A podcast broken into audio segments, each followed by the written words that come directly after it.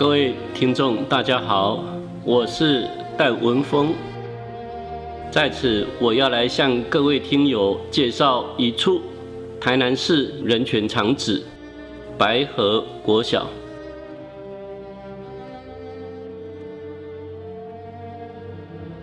位于白河闹区的白河国小，是白河地区历史最悠久的小学。社校至今已有一百二十四年的历史。它创立于一八九八年，最初名为嘉义国语传习所爹妈靠分教场，同年改为爹妈靠公学校。后来随着爹妈靠地名被改为白河，校名也就改为白河公学校。校园内有一座1965年设置的江南地区一一八赈灾国校教室重建纪念碑，是当时台湾省主席黄杰所提，用以纪念1964年一一八地震，或者称为白河大地震之后的校园重建。白河国小之所以是一处。人权历史长址，是因为一九五一年八月十四日发生了台南市工作委员会郑海树案。郑海树案涉案的三十三人当中，黄武忠、张国志、施秋林、吕水阁以及郑崇月这五位都与白河有地缘关系，因此。在相关档案中，被称为“白河小组”。这五位白河小组成员，在一九五一年案子发生时的年龄、职业跟刑期如下：黄武忠，一九二七年生，二十五岁，台南师范毕业，白河国教教师，死刑；张国志，一九二六年生。二十六岁，台南师范毕业，白河国小教师五年。施秋林，一九二九年生，二十三岁，台南工学院，就是现在成大学生十年。吕水阁，一九一七年出生，三十五岁，医师十年。郑崇月，一九二八年生，二十四岁。台南师范毕业，白河内角国小教师三年。黄武忠、张国志两位老师都在他们所任教的白河国小被捕，而在白河当地开业的吕水阁医师，以及就读台南工学院的施秋林，另外还有一个一九五零年在台北市工作委员会郭秀从案。京都大学医学部肄业的吴思汉，他们都是白河国小毕业的校友。在一九八一年新建完工的白河国小活动中心募款欢名的碑文上，也可以看到校友李水阁医师的捐款。郑海树案涉案三十三人当中，包括郑海树、黄武忠。等十个人被判处死刑，他们都在一九五一年的六月十七日在台北马坝九马场町枪决。这十个人当时成为枪下亡魂时，平均的年龄只有二十五岁，正好与黄武忠老师当时的年龄相同。五位白河小组成员为何只有黄武忠被判处死刑呢？从判决书来看，黄武忠被调查人员认为是白河小组的主要负责人，所以遭处死刑。虽然判决书上黄武忠的籍贯写的是台南县东山乡人。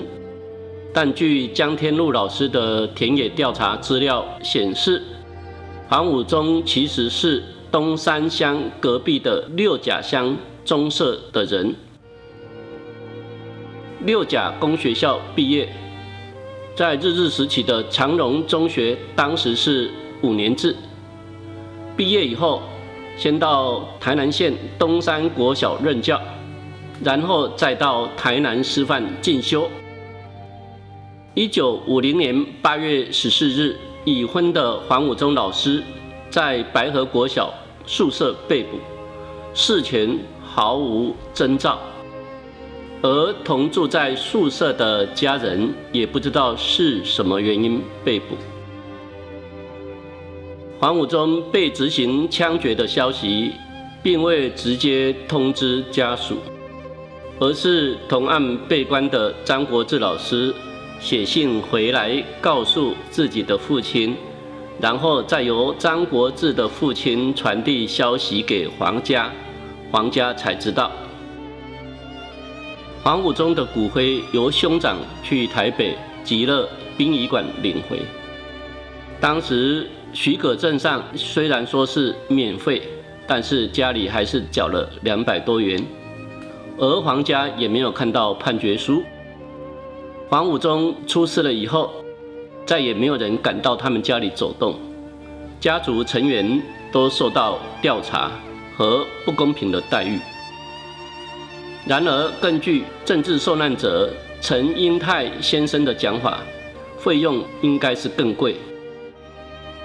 当时的费用大概要四五百元之多，而当时的人的月薪大概只有一两百元左右。位在今台北市新生北路二段附近的林森公园，其前身就是白色恐怖时期专门处理枪决后遗体的极乐殡仪馆，而极乐殡仪馆前身就是。一九四二年设立的台北葬仪堂是公营单位，由台北市役所来经营管理。由于当时台湾人以土葬为主，不习惯火葬习俗，所以葬仪堂当时是经营日本人在台湾的火葬业务。战后，台湾人还是以土葬为主，葬仪堂。不得已将火葬业务改为土葬以前的遗体处理。一九五零年，台北市长游明坚用无偿无期限的方式，将葬仪堂交给私人来经营。从此，葬仪堂随即被改名极乐殡仪馆，而它也从公营单位变成私营事业。连带葬仪堂所辖的十多公顷的六张犁墓地也转到私人名下。一九五六年，台北市进行都市计划检讨工作，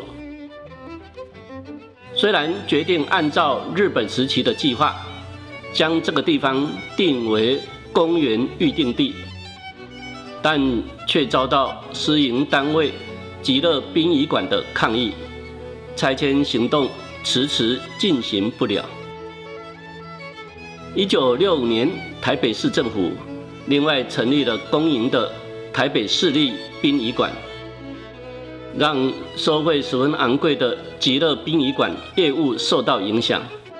而在一九七零年以后就结束营业，搬离此地。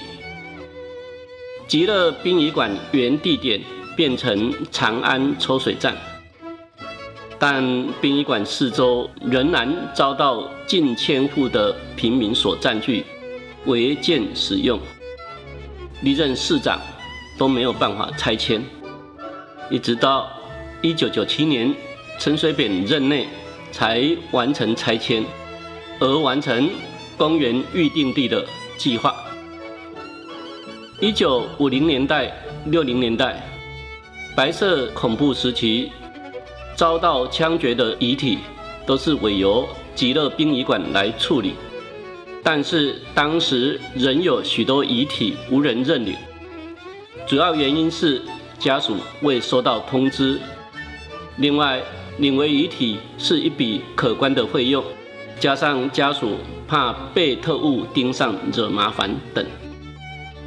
至于黄武忠的同事，也是在白河国小被抓走的张国志老师。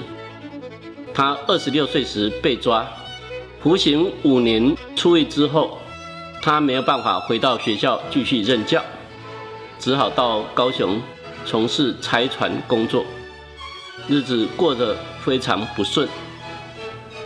据张国志的家属说，张国志是在白河国小被抓。